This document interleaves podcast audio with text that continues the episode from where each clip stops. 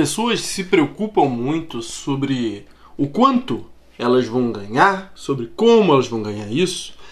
Elas querem saber sobre a remuneração, mas elas não param para pensar primeiro na contrapartida da remuneração. Uma coisa que se chama dever. Existe, da mesma forma que existe o direito, existe o dever. E no programa de hoje a gente vai conversar um pouco mais sobre como maximizar os seus deveres sem se matar com isso para você ganhar cada vez mais direitos. Hã? O que você está falando, Matheus? Se liga. Quanto mais habilidades você tiver e quanto melhores forem as suas habilidades, mais liberdade, mais dinheiro você vai ganhar. E é basicamente sobre isso que eu quero falar hoje, porque uma coisa que muitos concurseiros e muitos empreendedores não entendem é que o que mais importa é você trabalhar de forma inteligente e não trabalhar duro. Portanto, seja muito bem-vindo ao programa Sabedoria no Dia a Dia com Matheus Teixeira. O tema de hoje é habilidades dinheiro e sucesso. O que, que são habilidades? Para começar, eu falei três palavras, então vamos para a primeira delas. Habilidade é tudo aquilo que você faz de uma forma mais ou menos única. Que outras pessoas até podem saber fazer como você, mas que você tem uma certa maestria, você tem uma capacidade de empenhar aquele esforço de forma única e de trazer resultados com base nele. Você adquire habilidades, basicamente, com cursos, com leituras, com a prática daquelas coisas que você aprende, óbvio.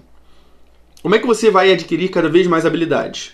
Você vai procurar cursos que possam te dar essas habilidades. Você vai procurar faculdades, você vai procurar concursos que possam desenvolver aspectos que você ainda precisa desenvolver você vai procurar tudo aquilo que possa de fato engrandecer você.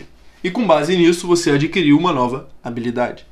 Eu vou te dar um exemplo muito concreto. A habilidade de falar inglês, por exemplo. Por que, que falar inglês é uma habilidade?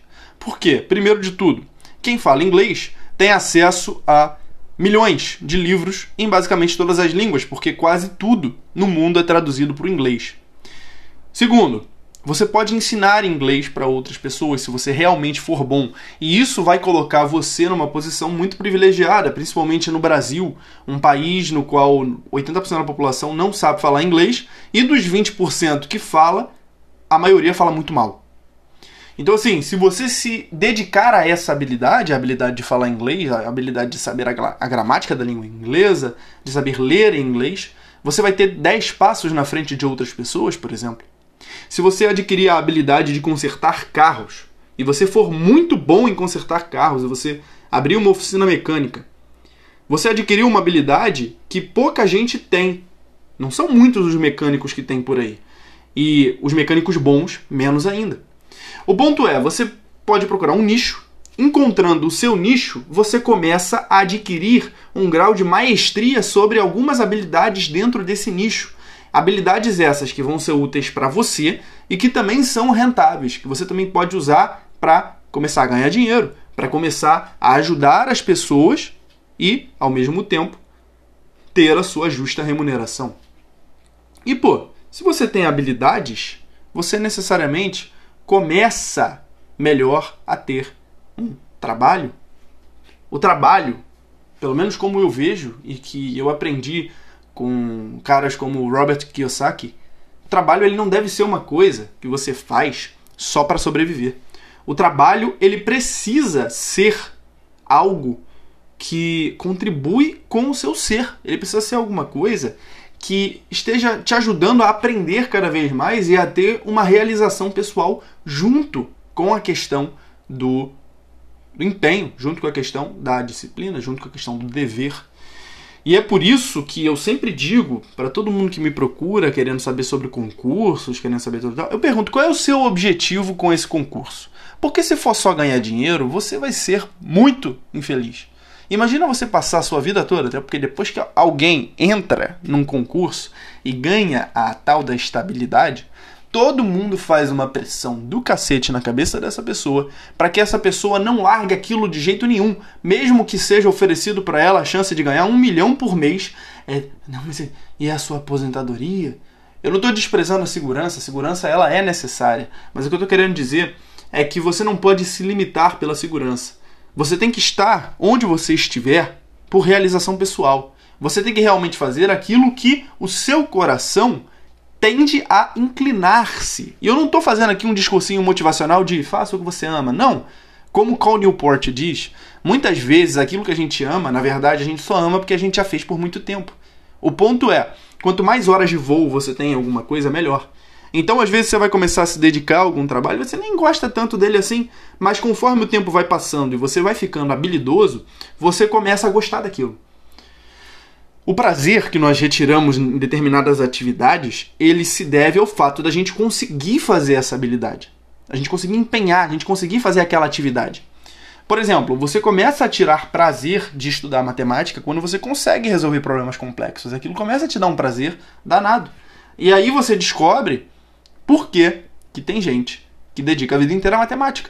Que a pessoa começa a fazer aquilo ali, por vezes, desde criança, e ela vai construindo a, toda a personalidade dela, tudo que ela estuda, baseado nesse prazer e nessa motivação de resolver problemas matemáticos, de encontrar aquilo. E nisso reside a chave do sucesso.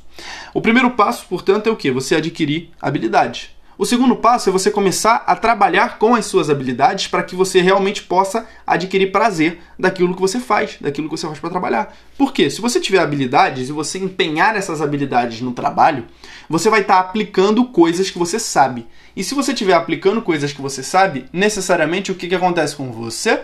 Você começa a ter um bom desempenho no seu trabalho. Você vai ser um mestre no seu trabalho.